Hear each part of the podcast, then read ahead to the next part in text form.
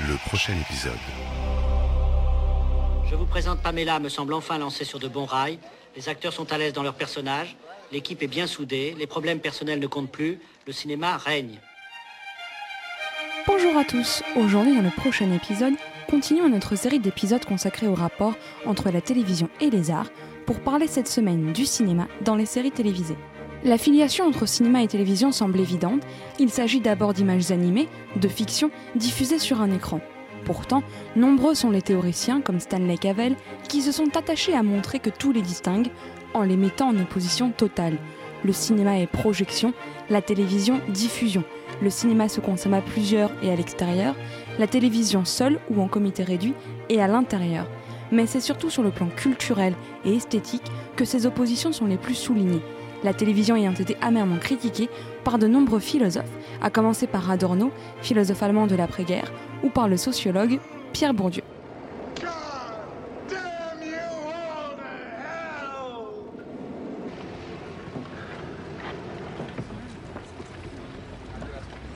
The humans blew up New York? All of America. So he came back to here? In the future. Jesus. You want to see it again? Can we? L'idée la plus forte dans ces oppositions, c'est que le film serait une œuvre d'art, pas la série.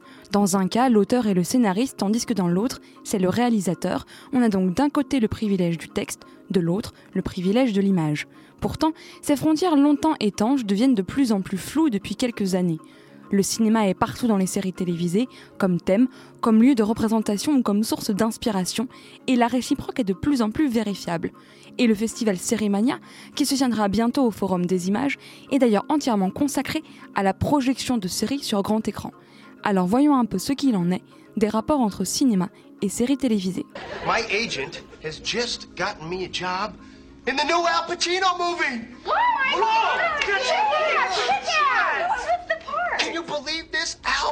Pacino. This guy's the reason I became an actor. I'm out of order. Peh, You're out of order. This whole courtroom's out of order. Seriously, what, what's the part? Just when I thought I was out, they pull me back in. Come on, seriously, Joey, what's the part? Uh, let me think, though. You're, you're la, la, la, what? I'm his butt double. Du cinéma et des cinéastes dans les séries télévisées, on en trouve beaucoup et sous beaucoup de formes. Il y a les personnages cinéphiles, comme Dawson Leary, obsédé par Steven Spielberg dans la série Dawson Creek, ou Sheldon Cooper, passionné par Star Trek, dans The Big Bang Theory. N'oublions pas à ce titre l'inénarrable Mystery Science Theater 3000, où un scientifique est envoyé dans l'espace et passe son temps à regarder des navets en en discutant avec ses comparses, qui ne sont autres que des robots. Il y a aussi les personnages comédiens, comme Joey Tribbiani dans Friends ou Aaron Eccles dans Veronica Mars. Et bien sûr, les personnages de série vont aussi beaucoup au cinéma.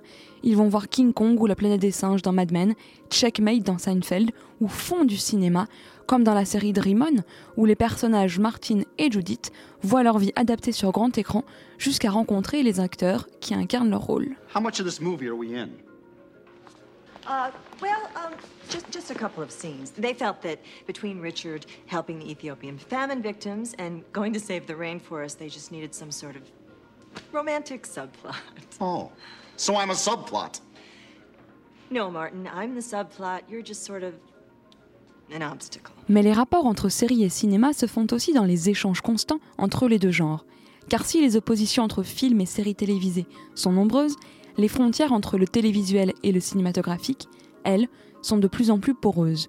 On ne compte plus désormais le nombre de cinéastes qui se sont attelés à la création de séries télévisées, que ce soit David Lynch pour Twin Peaks, Martin Scorsese avec Boardwalk Empire, Lars von Trier et Le Royaume, Jane Campion avec Top of the Lake ou encore David Fincher avec House of Cards. Tout ça sans oublier la plus légendaire et sans doute la plus formidable d'entre toutes, Alfred Hitchcock présente. Les adaptations de films en série sont très nombreuses, que l'on pense à Titanic, 21 Jump Street ou encore Gomorrah, mais la réciproque est aussi de plus en plus répandue. Les films ainsi adaptés de Sex and the City, Mission Impossible, Charlie's Angel et beaucoup, beaucoup d'autres connaissent aussi un succès grandissant.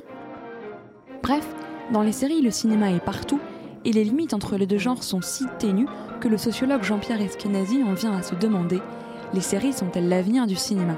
De plus en plus, les séries soignent leur mise en scène, preuve que si les séries ne sont pas des œuvres d'art, elles sortent progressivement et de plus en plus magistralement de leurs anciens carcans pour défendre l'idée d'une culture plurielle et ouverte.